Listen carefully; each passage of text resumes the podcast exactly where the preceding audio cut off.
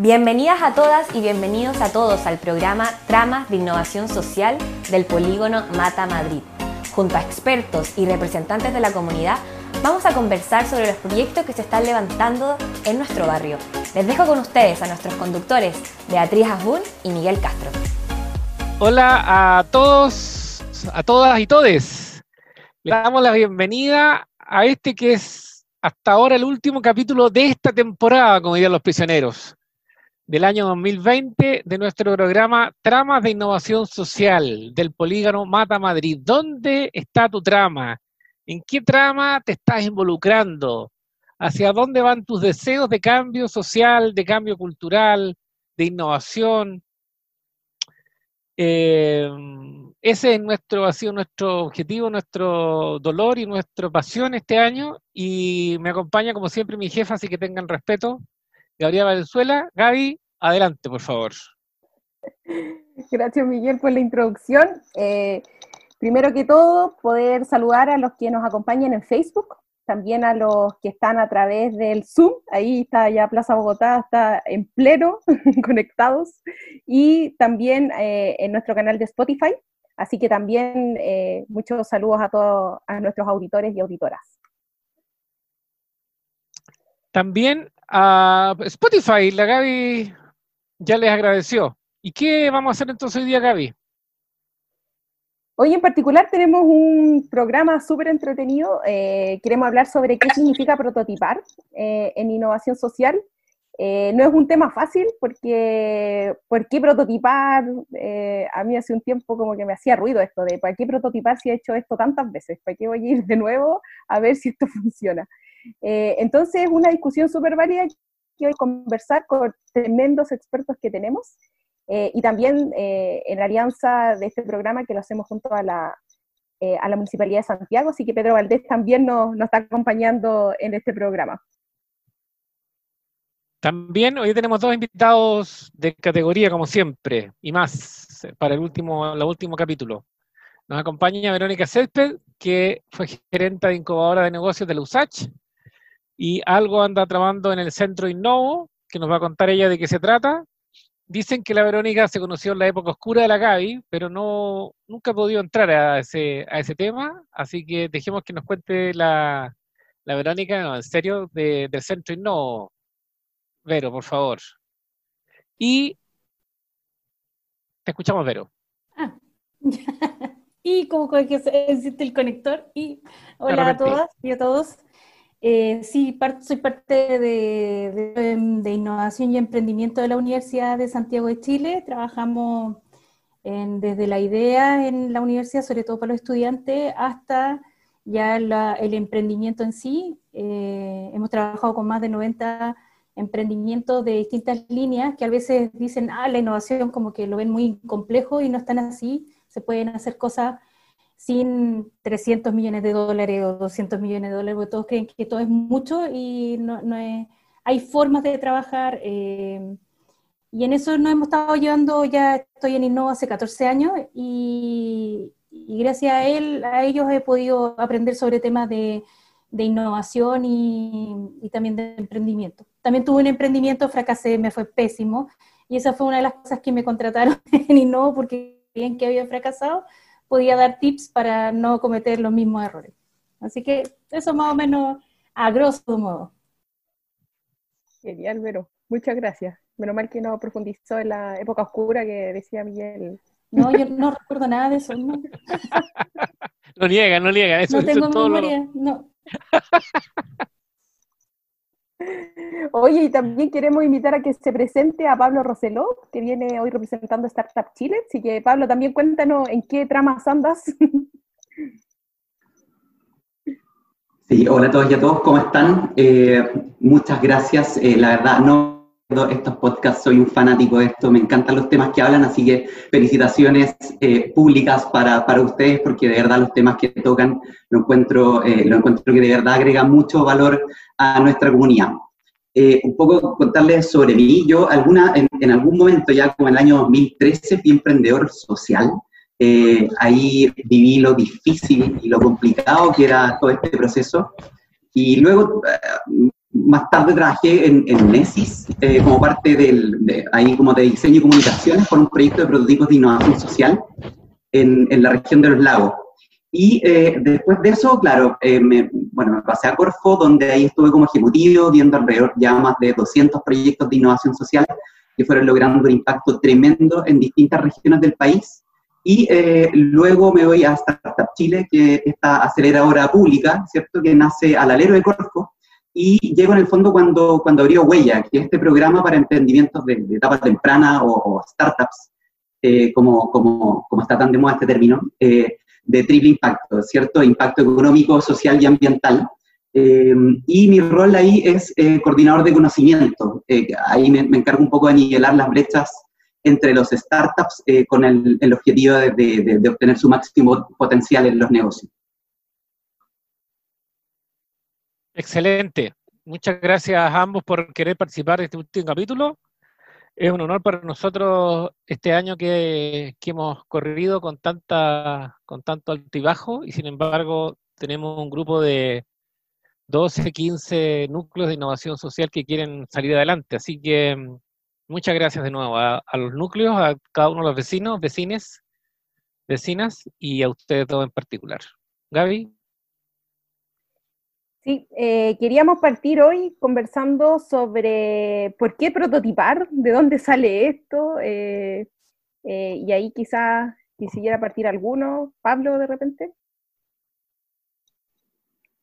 Sí, sí, por supuesto. Mira, eh, en realidad el, el, prototipado en innovación social no es muy distinto al prototipado en un, cualquier proceso de innovación tradicional, eh, ya que el objetivo de, de cualquier prototipo, eh, es cierto, es validar supuestos en el fondo para generar nuevas y mejores soluciones que más tarde se transformen en productos, servicios o procesos. Y acá uno de los procesos más eh, importantes para la ejecución eh, exitosa de un, de un, prototipo de innovación, ¿cierto? Es la experimentación temprana. Y acá es donde siempre escuchamos este cliché, ¿cierto? De hay que equivocarse rápido y barato. En el fondo, para poder decidir si es que es factible o no, o vale la pena continuar con el proyecto, vale la pena invertir más recursos en esto. Y, y aquí, claro, eh, ¿cierto? Acá también escuchamos otro cliché también del prototipado que es eh, que prototipar es un proceso iterativo, ¿ya? Pero acá como, ¿qué es finalmente lo que estamos iterando? Y ahí eh, es donde este proceso siempre tiene que estar centrado en el usuario y lo que iteramos acá son los supuestos iniciales y nuestro proyecto que eh, girar en torno a eso. Y ahí tratamos de construir la mayor cantidad de prototipos eh, y bueno, y ahí es súper importante este tema de los recursos también, porque ¿qué pasa si nuestros recursos son eh, son limitados, en el fondo, ¿cómo, eh, eh, cómo lo hacemos?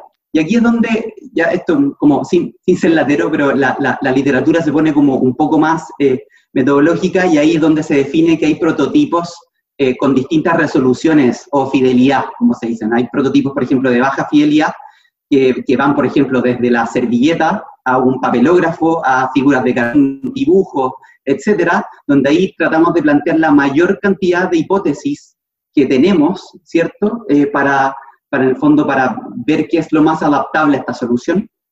Y, eh, y en la medida que vamos respondiendo estas preguntas, eh, ahí, ¿cierto? Vamos aumentando la fidelidad de estos prototipos, ¿cierto? Y es donde empiezo a agregar tecnología, donde empiezo a agregar, eh, donde empiezo a agregar mayor complejidad. ¿Y por qué en el fondo no agregamos la tecnología desde el principio? justamente porque es caro, en el fondo eh, requiere tiempo, requiere recursos, requiere lucas. Entonces, ¿y por qué tecnología en el fondo? Eh, acá porque, pucha, de lo contrario, esto es difícil de escalarlo, ¿cierto? Es difícil de tomar esta solución y es difícil de, de, de poder replicar esta buena solución, en el fondo como ver esto que sea como una solución de éxito. Eh, bueno, ahí como, em, como para dar el pase también, eh, decir también, dejar súper en claro, bueno, en el fondo, que no es un prototipo. Eh, un prototipo, claro, no es una idea, porque en el fondo, como ya dijimos anteriormente, con el prototipo trato de, de materializar todas las preguntas que tengo inicialmente y trato de ir resolviéndolas. Y tampoco es un piloto, ya que eh, estos eh, igual ya están eh, más enfocados en la etapa de nuestros proyectos de innovación. En el fondo, cuando ya resolvimos las hipótesis técnicas y comerciales de nuestro proyecto. Y aquí es donde me gustaría un poco derribar con el prototipado este mito de no te voy a contar mi idea porque me la puedes robar, eh, porque en el fondo si es una solución de innovación social, o sea, ojalá, ojalá que lo sepa todo el mundo y ojalá que se implemente. Lo importante es no saltarnos parte, parte del proceso y prototipar la mayor cantidad de veces, porque ahí en el fondo nuestros proyectos van generando como este músculo de la innovación, ¿cierto? Y si en el fondo yo pienso y digo, no, sabes que mi idea es genial, pero lo que pasa es que mi cliente, mi usuario, no lo entiende, eh, quiere decir que, bueno, acá tenemos que volver al podcast número uno de esta serie, volver a escucharlos todos de nuevo, porque en el fondo este es un proceso de aprendizaje continuo. No, y ahí es importante también eh, hasta cuándo uno prototipa, que eso también está asociado con el enamoramiento de tu, de tu idea o de tu emprendimiento o lo que tú quieres armar. Entonces uno también tiene que dejar bien claro y ahí hay que ser un poco ordenado, es decir, hay que soñar, hay que tirar líneas, pero también hay que ser concreto. Y ahí es súper importante empezar a definir como una estructura eh, de ordenamiento hasta cuándo voy a cada etapa, cómo voy quemando las etapas, cómo voy pasando de una idea a otra en corto tiempo con los menores recursos. Y por eso también la tecnología no es necesario insertarla inicialmente, eh, porque en el fondo no tienes todos los recursos y no sabes si realmente el cliente le gusta. Y como dice Pablo, efectivamente, eh, si a tu cliente no le gusta, o tu usuario, o tu potencial socio, no le gusta o no lo entiende, significa que tenemos que partir de cero y ver que quizá esa no es la solución que, ellos esperan. No es lo que yo quiero, es lo que el resto quiera. Este es como el regalo para, para otros. Entonces siempre es importante considerar al otro y preguntarle al otro. Y otra una de las cosas que a nosotros nos da vergüenza preguntar. Nos da mucha vergüenza llamar por teléfono, preguntar, decir, oye, ¿te tinca o no te tinca? por los miedos, por, inicialmente por los miedos a que te roben una idea, y las ideas están en el mundo de las ideas. Es decir, no tienen, tienen un valor más sentimental que, algo concreto.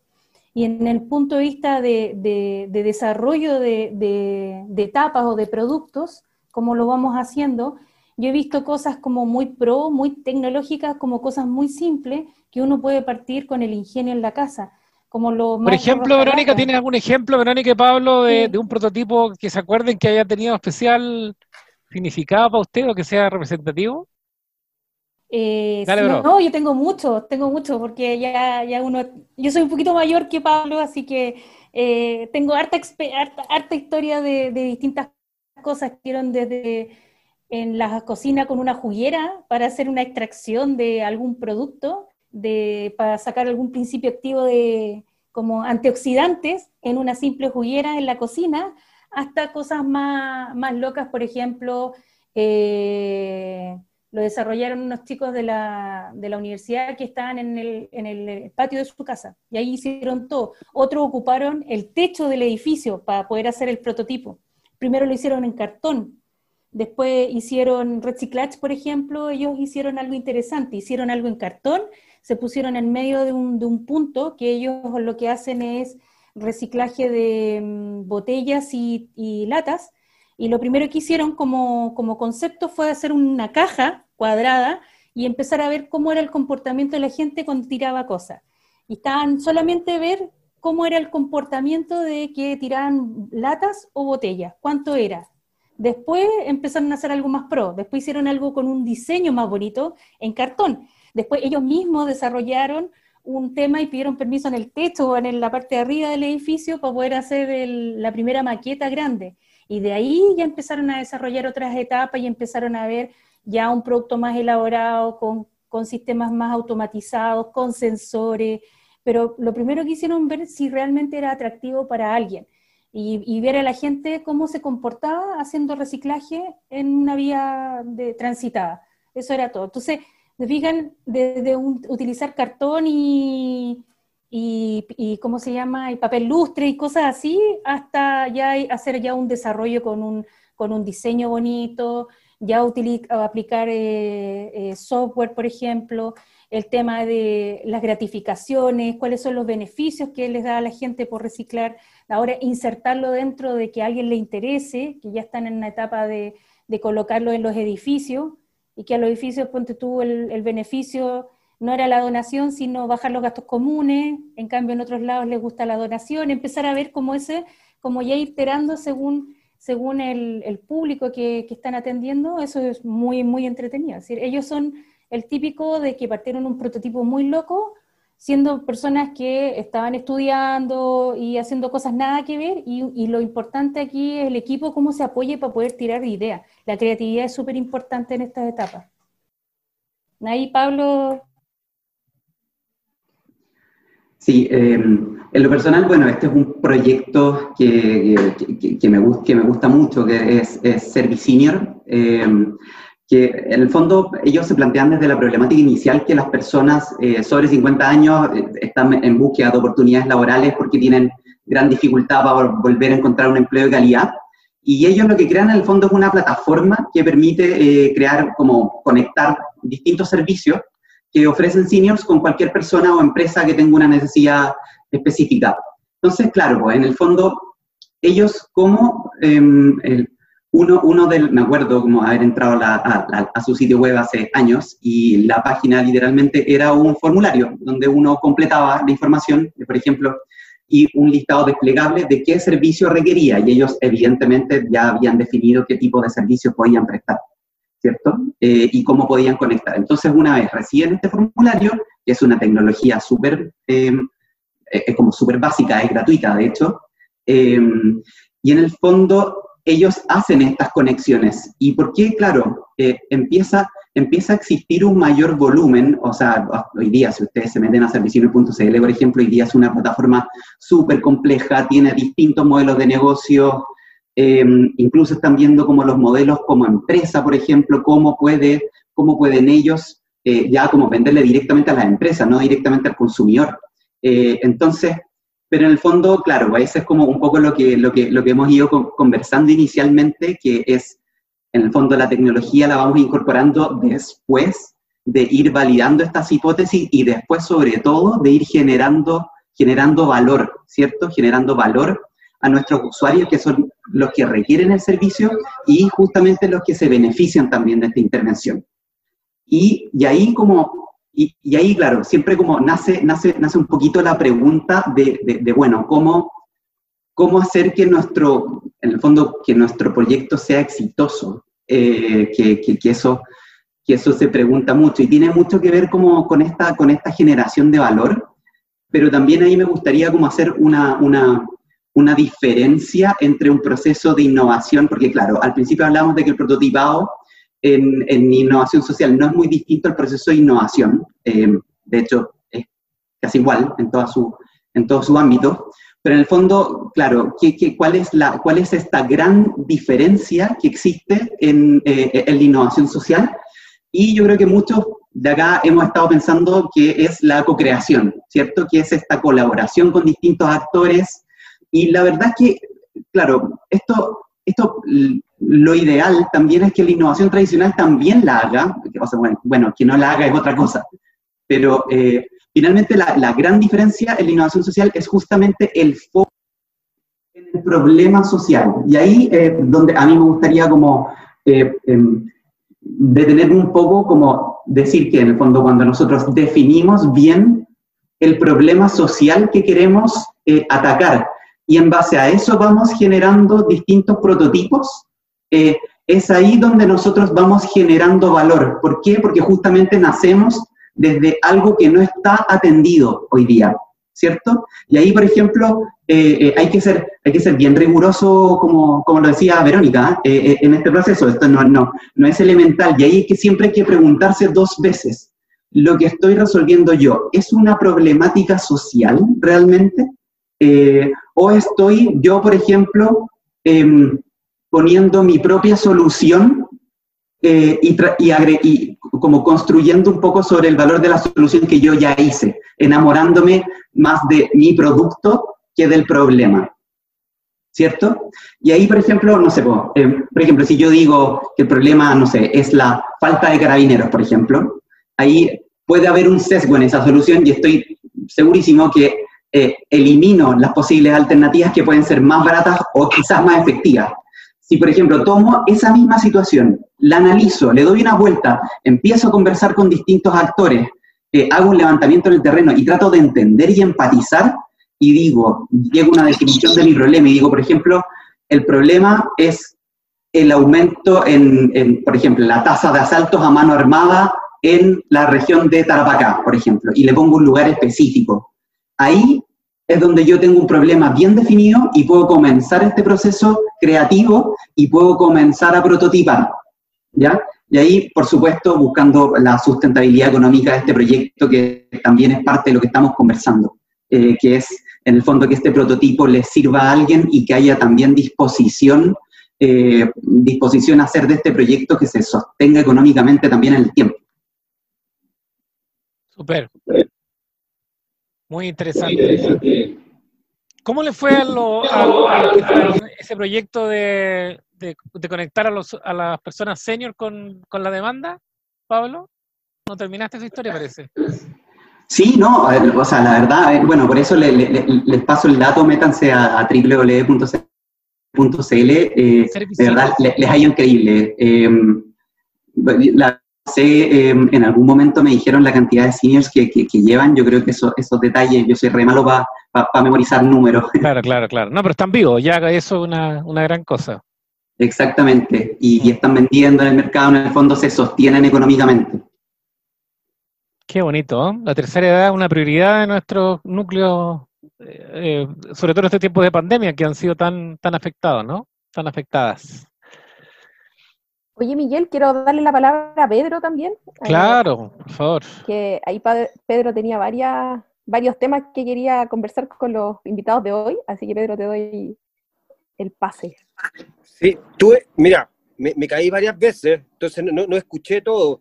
Sí, sí escuché y me hizo mucho sentido eh, lo que se estaba planteando y la diferencia entre el prototipo y, también el, el piloto. Eso, eh, súper bien. Eh, Ahora no, más que nada, siempre una reflexión que, yo tengo en, relación a los proyectos que son de, innovación social o tienen un, propósito que tiene que ver con, con acción o transformaciones sociales. Eh, y, ahí hay, un tema que, que yo siempre, eh, y es parte de la reflexión que, que, uno, que uno tiene y es parte de la duda en, en términos de, eh, de que esas transformaciones sociales, o sea, están combinados, o sea, que los prototipos también tienen que servir o ser útiles, en, este caso, a que esa, eh, el ir probando eh, esas transformaciones, o lo que yo quiero cambiar, o los cambios sociales a los cuales yo quiero, eh, los, que, los cuales yo quiero generar con la población objetivo a la cual yo quiero impactar positivamente. Entonces, se combinan, es una combinación de dos cosas. Por una parte, es que tenga que ser sostenible económicamente o la consecución de recursos para poder financiar mi solución, pero por otra parte también tiene que ver un poco cómo yo voy prototipando o, probando eh, también los aciertos o los errores en términos de ir generando o generando transformaciones sociales en, la población, objetivo a la cual yo quiero impactar. Porque también eh, sabemos que la innovación social también tiene que ver más, que nada también en cómo yo voy generando empoderamiento, o voy generando también eh, protagonismo o, en los usuarios, en este caso, y en la comunidad a la cual yo quiero impactar. Entonces, ahí los prototipos tienen que servir no solamente como un, producto mínimo viable económicamente, no solamente eso, sino también tienen que ir eh, evolucionando o se tienen que ir probando estas nuevas prácticas sociales que deben ser sostenibles para que la transformación social eh, se incorpore como una práctica en la cultura de la comunidad a la cual yo quiero impactar positivamente. Entonces esas cosas siempre tienen que ir combinadas, tienen que, tienen que ser parte eh, de la reflexión. eso. Sí, eso es importante. Mira, Pedro, cuando tú estás tomando eso, es, por ejemplo, en, la, en los trabajos, es cuál es el fin que yo quiero hacer. Y nunca olvidar cuál es lo que yo quiero lograr. Y esa es como la visión que siempre se habla. De hecho, en la actualidad uno cuando desarrolla alguna, algún nuevo producto de cualquier cosa, tú analizas el impacto y la visión y nunca perder el foco. Entonces siempre tiene que haber alguien en el equipo que te diga, oye, acuérdate que este es el foco porque hay uno que se, se nos pierde, se diverge en el, en, el, éter, y el otro es el que te ayuda a focalizar. Por eso es importante también, y, lo, y eso es súper concreto, que, que, uno tiene que considerar cuál es mi visión y nunca perderla. Por eso eh, eh, se colocan los papeles y se ponen en las murallas, para uno no perder el foco, porque al final partiste haciendo una cosa, no sé, botellas de agua y terminaste haciendo eh, sartenes. Porque, ¿cómo, ¿cómo, llegaste de una cosa a otra? Y eso es porque uno de repente se pierde en el foco. Entonces, o se obnubila con otra cosa. Entonces siempre es importante desde que uno parte, es nunca olvidar cuál es mi visión, a dónde yo quiero llegar.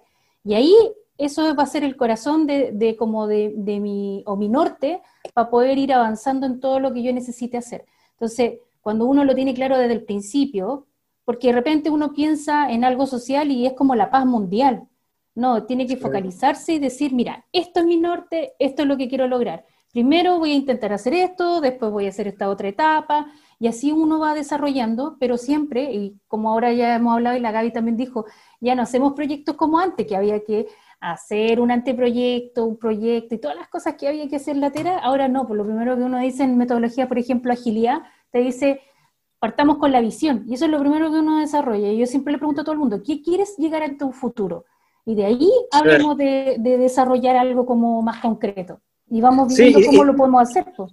Sí, y de hecho se complementa con lo que planteaba eh, el anterior panelista, o expositor en este caso, que el problema social igual tiene ciertas características, elementos también que, que lo condicionan un poco, o, o, que, o que lo o son características en, en este caso o, elementos que deben estar eh, eh, en la definición de un problema social. Y en ese caso siempre hay una condición negativa que afecta a, a un número o a un sector eh, importante de la población pero con un supuesto de que, de que ese, ese problema social o esa condición negativa se puede solucionar de manera colaborativa o, o de manera autogestionada eh, por un grupo de personas. Entonces, el abordar una problemática social tiene también que ver con generar también acciones sociales que sean sostenibles en el tiempo. Entonces, tiene intrínsecamente eh, eh, tiene la condición de generar algún tipo de transformación social y que esa práctica social forme parte también de la cultura de esa población. Eh, y, es un tema que no se nos puede, nunca se nos puede eh, eh, perder de vista. Sí, me hace mucho sentido lo que dicen sobre todo esto de, no perder el foco, porque de hecho ya nos ha ido pasando que de repente partimos por algo con, cuando trabajamos con los núcleos del polígono y, y en el camino decimos, hoy podríamos hacer esto otro y esto otro y esto otro, y claro, pues empieza a, crecer el proyecto y, y, se pierde de verdad el, como la, la, idea inicial de por qué estamos haciendo lo que estamos haciendo. Así que me hace cuando, uno, cuando uno se enamora de la solución, eso. Claro. Claro. Sí, porque eso también lo decía. Oye, y a mí me queda una duda eh, de cómo uno puede identificar las hipótesis. ¿Cómo sé yo que algo es una hipótesis? Porque hablamos de que lo que hay que testear son las hipótesis, pero ¿a qué nos referimos con la hipótesis? De, ¿qué, es eso, digamos? Mira, yo no hablo de hipótesis porque eso es como muy, muy de profe, muy académico, y, en ese sentido yo prefiero ser más, más práctica. Yo hablo de, de, variables. ¿Cuáles son las variables que yo tengo que desarrollar? ¿Cuáles son los factores que tengo que, que analizar? Entonces, siempre está el factor humano, el factor tecnológico, por ejemplo, si es que es necesario, el factor eh, legal, el factor social, todos esos son los factores que yo debo ir considerando y mis variables se van generando asociados a esos factores. Y armando como, como unos circulitos, y esto todo puro diseño de papel, eh, vamos haciendo un esquema, un mapa mental como, como lo hemos trabajado con algunos. Yo he trabajado con emprendimientos que son gente que se le ocurrió cuando jubiló hacer algún desarrollo. Entonces es interesante porque la visión que tienen o la, forma de analizar las variables es mucho más completa que un estudiante porque tienes la experiencia. Entonces eso es lo interesante, es cómo, cómo vas tomando cuáles son las variables que yo necesito para que esto se cumpla. En el fondo, ¿qué yo necesito para que esto funcione? Parto con una idea y digo, ya, ¿cómo hago para que todo esto funcione? Y hay distintas variables. Entonces hay que analizar como, por ejemplo, uno dice las variables externas que van generando y a su vez cómo yo logro poder solucionarlas. Y ahí uno ve si tengo una red de contactos, si puedo eh, hacerlo, no sé, con algún freemium, con como herramientas, y uno va haciendo como un listado de distintas cosas que después las vas clasificando. Primero uno ah, es como que tira todo ahí al, papel y después le vas, puedes, puedes ponerle colores, le puedes poner destacadores. A mí no me gusta usar colores, pero soy media monocromática, pero, pero prefiero ponerle flechas, figuras, pero hay de todo. Yo he visto gente que hace mm, diseño, eh, o tengo un amigo que, típico que uno tiene el amigo de, o el sobrino de, o el hijo de, o alguien, y esas son parte de tus redes. Entonces, son parte de los que te van a ayudar a ir validando y analizando cuáles son las variables que me faltan para poder cumplir algo, para poder lograr una actividad, para poder lograr un, desarrollo. Yo más hablo de visiones, cuáles son las actividades que tengo que desarrollar y qué son los factores asociados para poder lograr esa actividad. Eso es como más o menos mi, como mi, idea. Ahí, Pablo. Sí, en el fondo son, eh, claro, sin, sin, ser tan académico, en verdad, eh, son las preguntas que yo me voy haciendo en el, dentro, dentro del proceso, ¿cierto? Eh, por ejemplo, si yo quiero, si yo me enfoco ya, logro definir cuál es mi problema social, ¿cierto? Empiezan a salir ciertas preguntas de cómo lo empieza a abordar. y empiezan a aparecer muchas preguntas en un comienzo, porque claro, es un problema social que hoy día no ha sido resuelto y estamos buscando eh, como bien decía Pedro, tratar de solucionarlo a través de una acción colectiva, ¿cierto? Entonces ahí comienzan a aparecer un montón de preguntas y ahí es donde empiezan a, donde yo empiezo a través de mis ideas, a través de eh, la colaboración con distintas personas, por ejemplo, con equipos, eh, con equipos multidisciplinarios, con, con distintos actores, yo empiezo también a intentar responderlas, ¿cierto? Eh, y tiro muchas respuestas, muchas ideas, y después, por ejemplo, yo llego, eh, llegamos a un proceso y tratamos, ¿cierto?, de eh, converger en esto. Tratamos de decir, bueno, ¿cuál, qué, qué, es lo más, ¿qué es lo más adecuado? Y ahí, como equipo, empezamos a, tomamos una decisión y decimos, por ejemplo, ya, esto eh, es la solución A, por ejemplo. Y ahí generamos un prototipo, ¿cierto?, de bajo costo nuevamente, y vemos, por ejemplo, en etapa temprana si funciona o no, y si no funciona, nos movemos a la pregunta B. Pero por eso, en el fondo, eh, por eso en el fondo, eh, em, em, cuando yo defino un problema social, existen muchas dudas y esas dudas las podemos pensar, por ejemplo, como, ¿cierto? Como, como, como hipótesis, como cuáles son los supuestos que nosotros tenemos para llevar esta solución. Eh, y acá, claro, en el fondo como, eh, yo diría como cerrando que, eh, que, los objetivos de construir un prototipo finalmente son, son, son tres. serían explorar, entender y comunicar. Y, acá, por ejemplo, no sé, pues, explorar cuáles son los, los, atributos que más valoran, ¿cierto?, las personas o los beneficiarios de nuestra, de nuestra intervención, eh, a quien nosotros estamos, a quien nosotros le, eh, beneficiamos con esta innovación social. Eh, entender, ¿cierto?, en el fondo, para cuál es la real necesidad, empatizar con nuestros usuarios, ¿cierto? Y, justamente como darle sentido, ¿cierto?, a este proceso de exploración y finalmente, claro, comunicar, ¿cierto? ¿Cuáles eh, son las respuestas a estas preguntas que nosotros ya nos hicimos inicialmente? ¿A quién? A tanto a nuestro equipo como a los actores que involucramos dentro de todo el proceso, en este proceso de, de innovación social. ¿Por qué? Justamente porque en ese aprendizaje es donde se obtiene la mayor riqueza y donde realmente nosotros nos acercamos a obtener una solución, ¿cierto? Y en el fondo ahí nos acercamos a que alguien te diga, mira, ¿sabes qué? Esto me genera valor. Y si me genera valor, en el fondo ahí, claro, existe, existe disposición a, no sé, a pago por eso. Existe, existe disposición a, que esto se pueda sostener eh, económicamente. Y así, en el fondo, recibir nuevos puntos de vista y mejores oportunidades y que nuestra solución sea más efectiva. Perdón, Pablo, alcancé a nota. Explorar, entender, comunicar, ¿tenías otra cuarta palabra o era ese, esas tres? No, esos tres. Está bueno, ¿ah? Nos falta una R para poner cree. Buena, ahí, tú eres el creativo. Entender, comunicar. Buena, buena síntesis. Explorar de qué se trata, de qué estamos hablando, por más que uno está convencido, ¿no es cierto? A ver, si le damos otra vuelta, ¿qué sale? Entender, para mirar todas las, consideraciones, todas las perspectivas, y comunicarlo, ¿no es cierto? Nosotros estamos pidiendo a nuestros núcleos que hagan un video y que comuniquen. ¿ah? Porque claro, en el comunicar también uno se habla a uno sí mismo, y en el grupo, en el equipo. Súper buena síntesis, muchas gracias. Qué, qué interesante, Gaby. Sí, quizás para, para, ir a la última parte de nuestro podcast, me gustaría eh, preguntarles o, o quizás si pudieran darle un consejo eh, a, a, los vecinos y vecinas que están intencionando la, innovación social en su territorio, que están tratando de sacar adelante. Eh, tenemos proyectos desde radios comunitarias, hay huertos urbanos, eh, tenemos otros que tienen que ver con turismo comunitario también. Eh, hay una variedad de, iniciativas que, se están impulsando. Entonces, no sé si pudieran de repente ver un consejo o algo que, creen que les podría ayudar a, llevar este proceso. Por ejemplo, en temas de, trabajo comunitario es súper importante.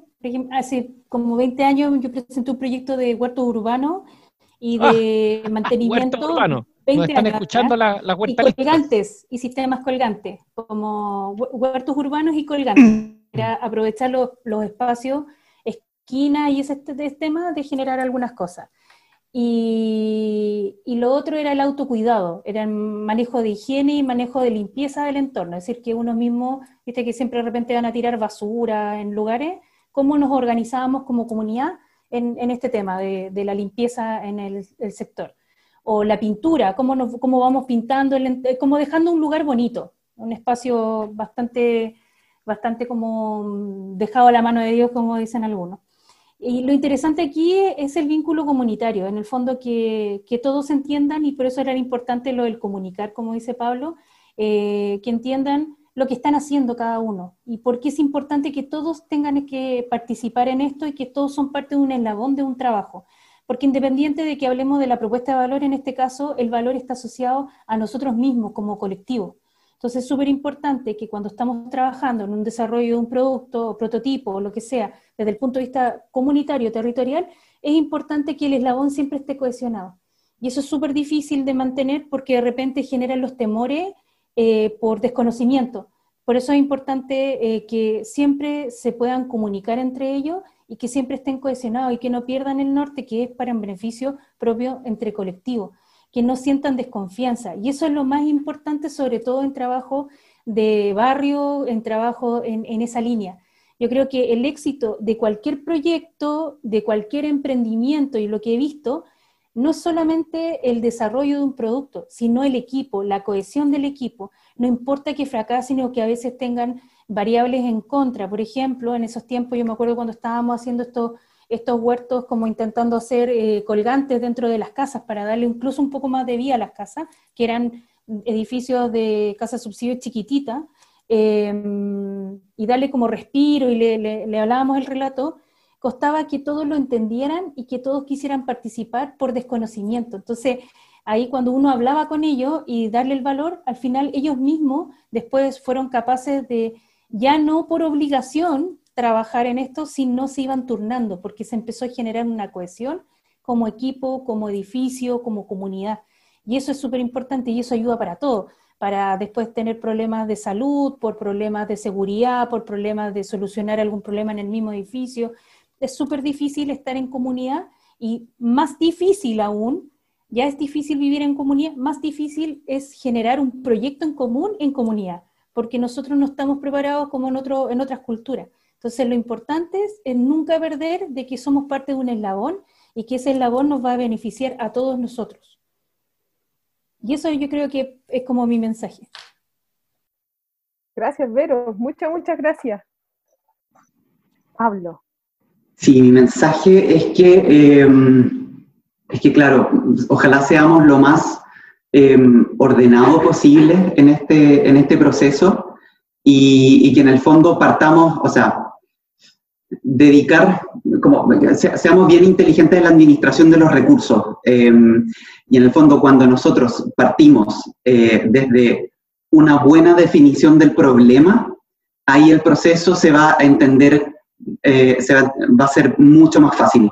Eh, y ahí, claro, pues, el fondo como para definir un buen problema social tenemos que eh, considerar las características que, bueno, que en algún momento nos dijo Pedro, que cierto que son, que, que, claro, que es algo que, una condición o fenómeno que afecta negativamente a un número significativo de personas y, por supuesto, este, este factor que es súper importante, que puede ser solucionado a través de la acción colectiva. ¿cierto? Y esta es como una característica de, la innovación social. Entonces, preguntarse hartas veces, ¿cuál es mi problema social? ¿Cuál es el problema que estoy cuál es la problemática que estoy abordando?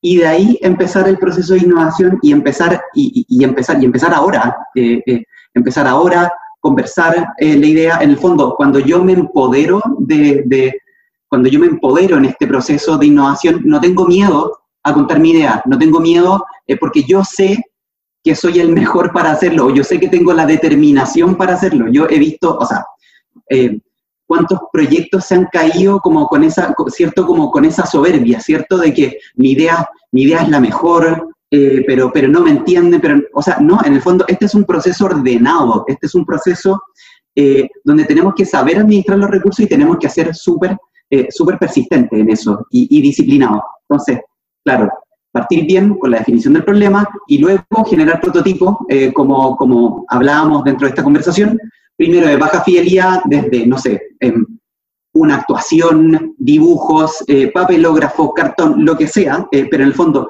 ir respondiendo a estas preguntas y alguien del equipo, eh, y ahí concuerdo mucho con Verónica sobre que el equipo es esencial, alguien del equipo ahí que esté tomando nota, por ejemplo, de, de, de cuáles son los aprendizajes, por dónde sí tengo que ir, por dónde no tengo que ir, dónde, dónde, dónde meto recursos, dónde no meto recursos, y así voy iterando, ¿cierto?, este prototipo y lo voy presentando e involucro a los actores eh, relacionados y veo en el fondo cómo, cómo em, voy tanteando en el fondo cómo, eh, cómo esta solución va, eh, cómo esto se va convirtiendo en una real solución y cómo va beneficiando, ¿cierto?, a, a, ciertas personas. Y ahí en el fondo voy, subo en el fondo la, la, la em, como la complejidad técnica de, mi prototipo, ¿cierto? Y ahí empiezo, empiezo a tecnologizarlo, ahí empiezo a, invertir más, ¿cierto? Porque ya resolví todo lo que hay atrás, ¿cierto? Y yo diría que esa parte eh, es la más eh, esencial cuando nosotros generamos un prototipo de innovación social y donde ahí, pucha, yo creo que el éxito está, eh, está en el fondo más asegurado cuando logramos resolver realmente una problemática y, claro, nos enfocamos en, que esta solución le, agregue valor a nuestra comunidad y que finalmente se genere una nueva práctica social, que es lo que busca toda, em, toda innovación social. Súper, muchas, muchas gracias. Ah, es nuestro primer cierre de, este, de esta consultoría de apoyo técnico con estos invitados, Pablo y Verónica, em, notable en la conversación. Esperamos que a nuestros núcleos y a nuestros auditores, nuestros auditores, le haya servido de entender un poco más la necesidad de orden, que a veces se concibe como opuesta a la creatividad, pero en esta conversación no. La necesidad de, asentarse en los dolores, que duele porque hay que estarlos mirando. Hoy día, lamentablemente, en nuestro barrio falleció un vecino en Mata con Biel porque había un hoyo en la vereda y se cayó. Una, una persona de tercera edad entonces, ¿cuántos dolores en, nuestro polígono hay que ustedes nucleares, ustedes impulsores de innovación social, no están tratando de resolver? Y por un lado es una pena gigante, ¿no es cierto? Los dolores, la injusticia, los basurales, la falta de cuidado de los mismos vecinos, ¿no es cierto?